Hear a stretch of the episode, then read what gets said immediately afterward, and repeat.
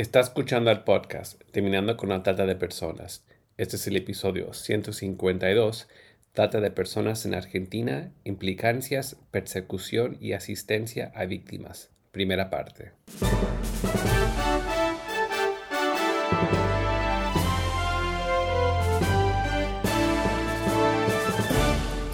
Bienvenido al podcast Terminando con la Trata de Personas.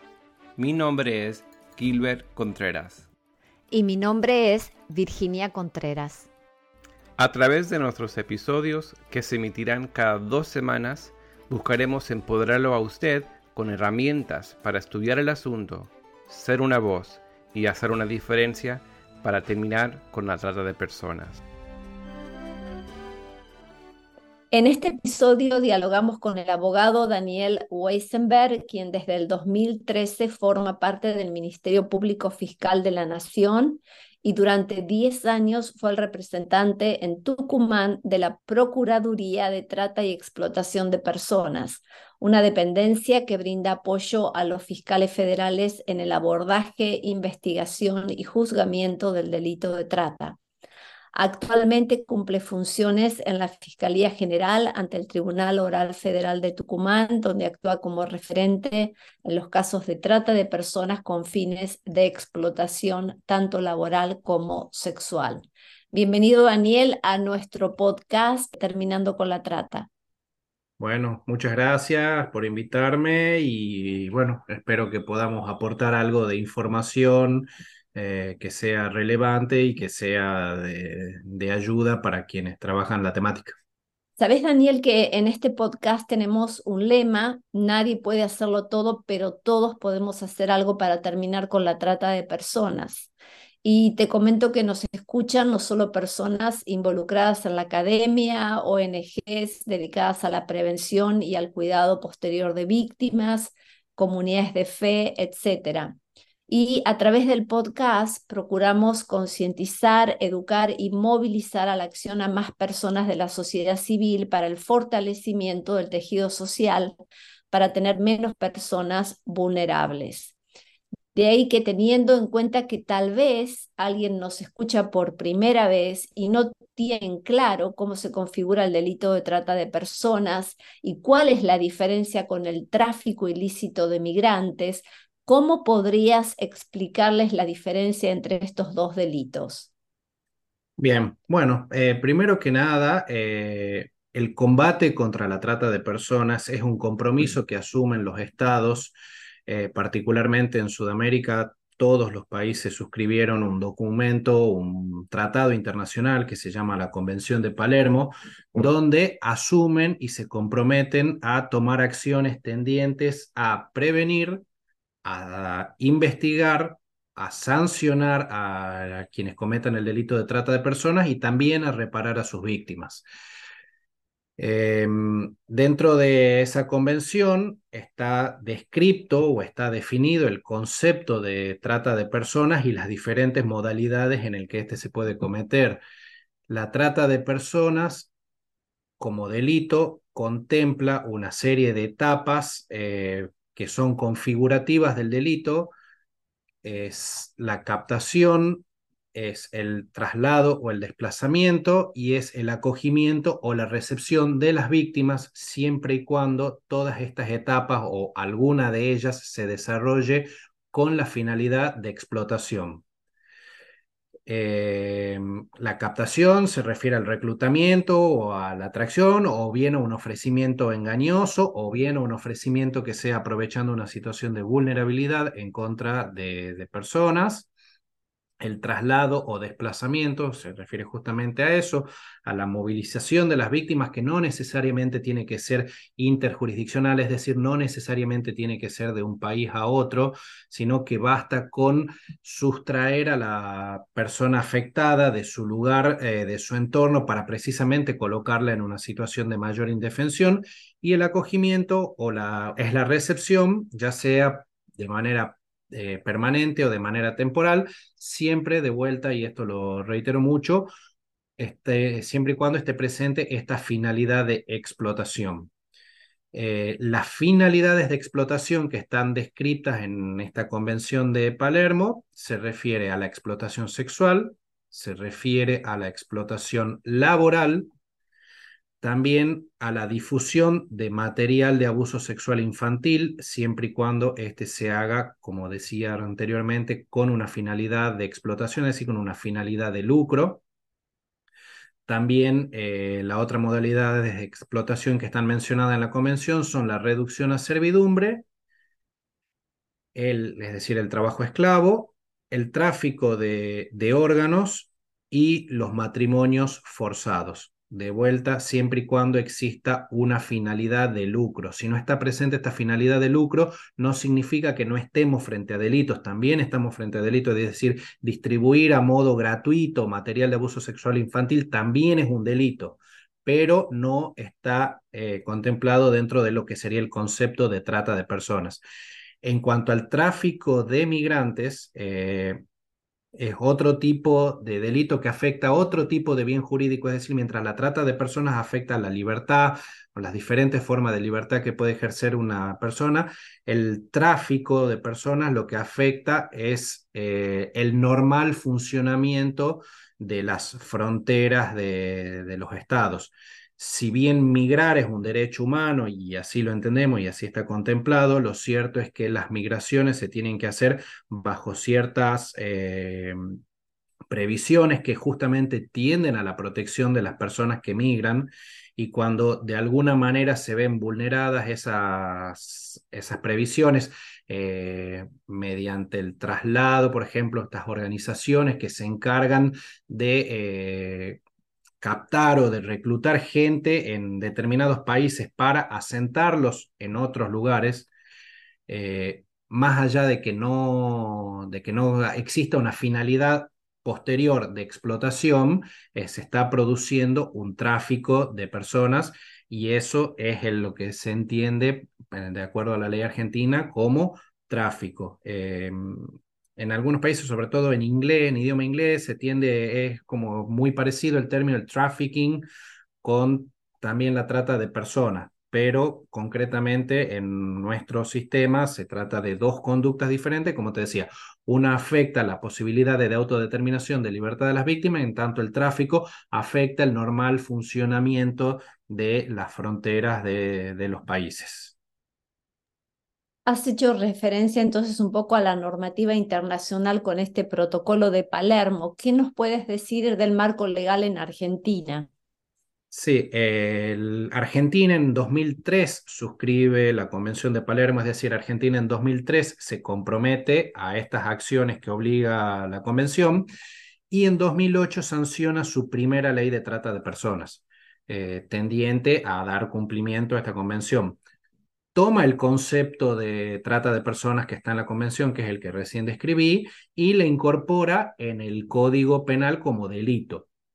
En las leyes en penales anteriores, la, la, promoción de la prostitución o la facilitación de la prostitución estaba contemplado como delito, pero lo que hace la trata de personas es analiza el fenómeno criminal complejo de y toma un recorte de tiempo mucho más amplio que lo que tiene que ver concretamente con la situación de explotación y toma ya desde la captación. De esa manera, eh, además de generar una normativa de sanción, es decir, de, imposición de una pena a quien comete estos delitos, también toma acciones tendientes a lo que tiene que ver con la prevención del delito y también de la protección de las víctimas, por ejemplo, protegiendo su intimidad o estableciendo mecanismos de reparación para los casos eh, que sean detectados. Después, en 2012, esa ley tuvo una, una reforma donde lo más relevante de esa reforma es que elimina como elemento determinante para verificar si se configura el delito de trata o no el consentimiento de la víctima y lo que genera esa reforma es de alguna manera establecer que para la ley argentina ninguna persona ni siquiera voluntariamente puede someterse a explotación, es decir, ni siquiera voluntariamente puede renunciar a su libertad, como tampoco puede renunciar a su identidad, por ejemplo. Eh, y finalmente, hace menos tiempo, creo que fue en el año 2019, 2020, si no me equivoco, se sanciona la última reforma que tuvo la ley de trata de personas, que establece todo un mecanismo de reparación a las víctimas que está a cargo del Estado argentino, que crea un fondo de reparación de víctimas, pero que a su vez ese fondo se tiene que abastecer, entre otras cosas, de los bienes recuperados del delito de trata de personas, por ejemplo, de los decomisos de los prostíbulos, de los inmuebles donde funcionan los prostíbulos, o de los vehículos que sean eh, utilizados por los tratantes. Todos esos bienes recuperados en base a esta ley, pasan a integrar un fondo de reparación que luego se distribuye entre las víctimas. Has hecho también mención a las diferentes modalidades de trata. ¿Cuáles son las más presentes en los casos de identificación de víctima y judicialización de casos en Argentina? Y si podrías darnos algunas estadísticas. Sí, así em, como primera aproximación te podría decir que eh, son bastante más numerosos los casos que se denuncian de trata con fines de explotación sexual y en segundo lugar de laboral. Las otras modalidades de, mm, explotación son menos frecuentes en cuanto a las denuncias. Respecto a la cantidad de víctimas, ahí ya la ecuación un poco cambia porque es más habitual o es más frecuente que un caso o un caso judicializado, me refiero, de trata de con fines de explotación laboral,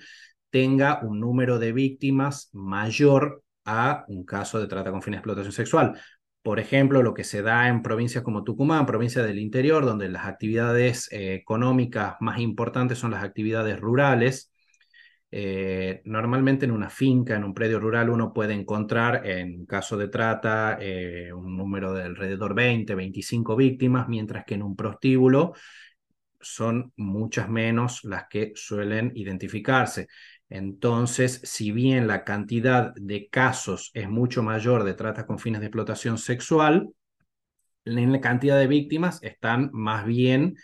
equiparados. Concretamente, casos que se hicieron juicios, es decir, casos que concluyeron con un dictado de una condena, es decir, casos acreditados, el 72% de los juicios que se llevaron adelante en Argentina son de trata con fines de explotación sexual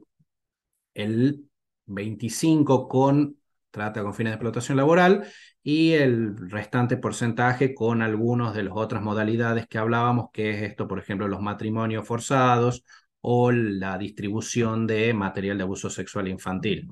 Respecto a la cantidad de víctimas, también yendo a las estadísticas de eh, los casos que ya han sido juzgados, te puedo decir que, por ejemplo, 749 personas han sido condenadas por trata con fines de explotación sexual y 190 por trata con fines de explotación laboral, un número menor también de las otras modalidades de explotación. Respecto al género de las personas condenadas, la mayoría son varones, es decir, se han condenado 454 personas por trata sexual, 454 varones, perdón, y 262 mujeres. Todo esto está disponible en una plataforma de estadísticas que tiene la Procuraduría de Trata y Explotación de Personas. El 76% de las víctimas que han sido, por las cuales se han dictado condenas son víctimas mayores de edad.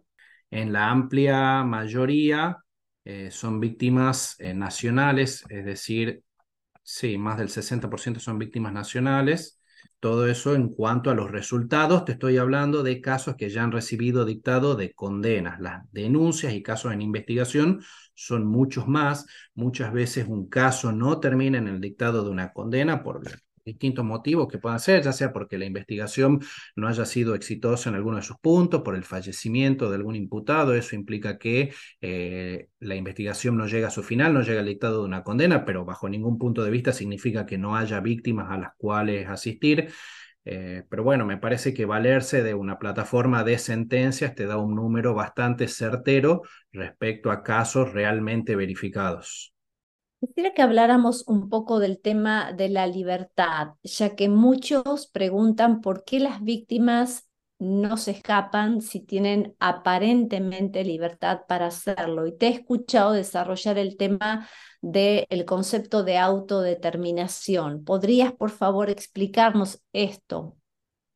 Sí, eh, en Argentina, concretamente, el delito de trata de personas está en el capítulo del Código Penal que habla de delitos contra la libertad. Y a su vez, también, por lo menos de acuerdo al caso argentino, se asocia mucho eh, la trata con los secuestros o con las privaciones de libertad, sobre todo porque el caso más emblemático quizás sea el caso de Marita Verón, que efectivamente fue una mujer secuestrada, desaparecida, actualmente no se conoce su paradero,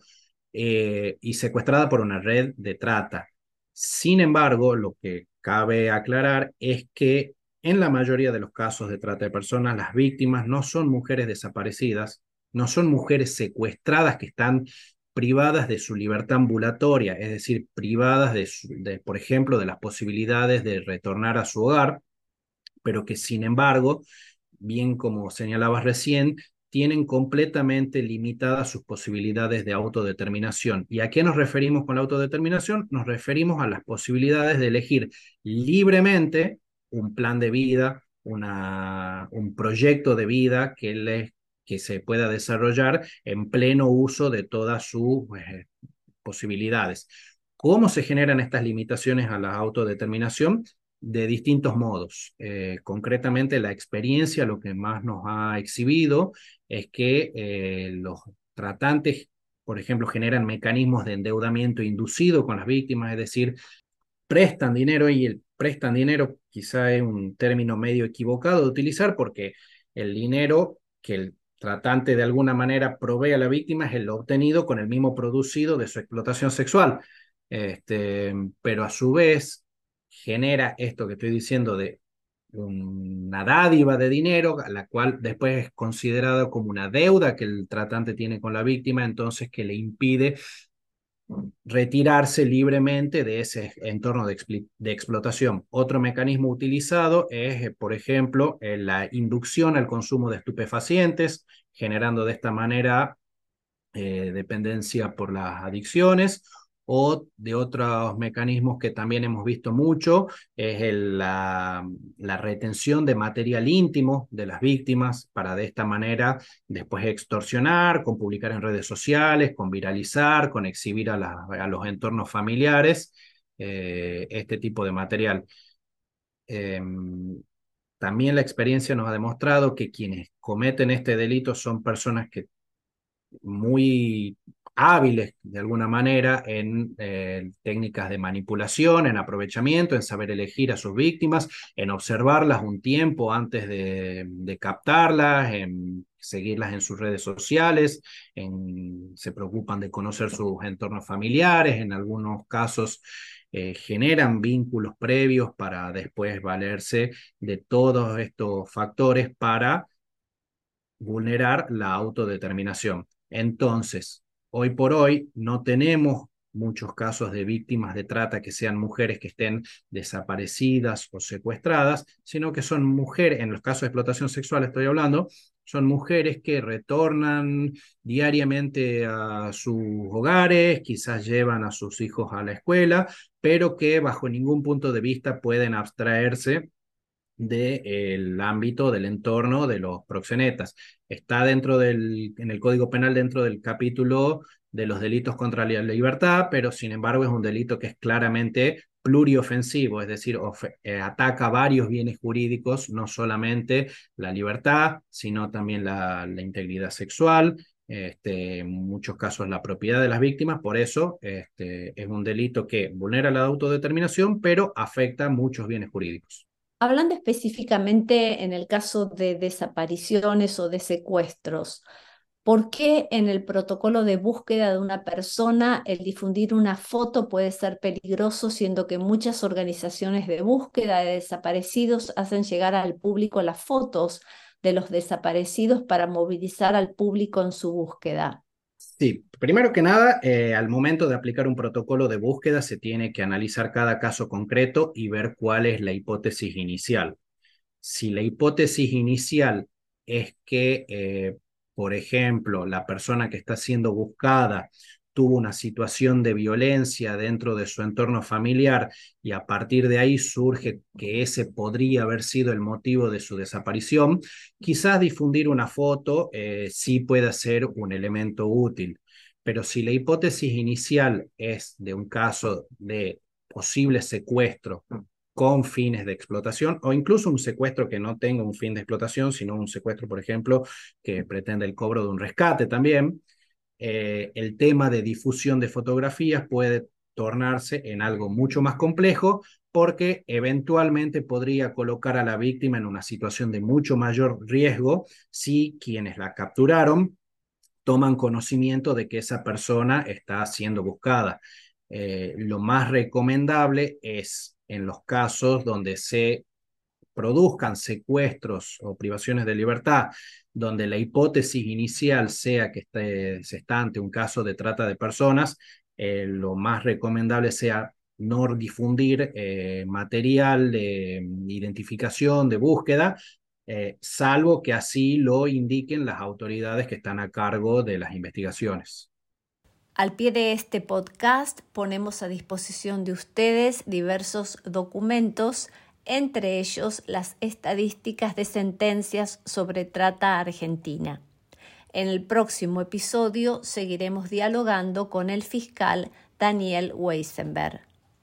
Únase a nosotros en la lucha contra la trata de personas y le daremos herramientas que necesita para marcar la diferencia en su comunidad.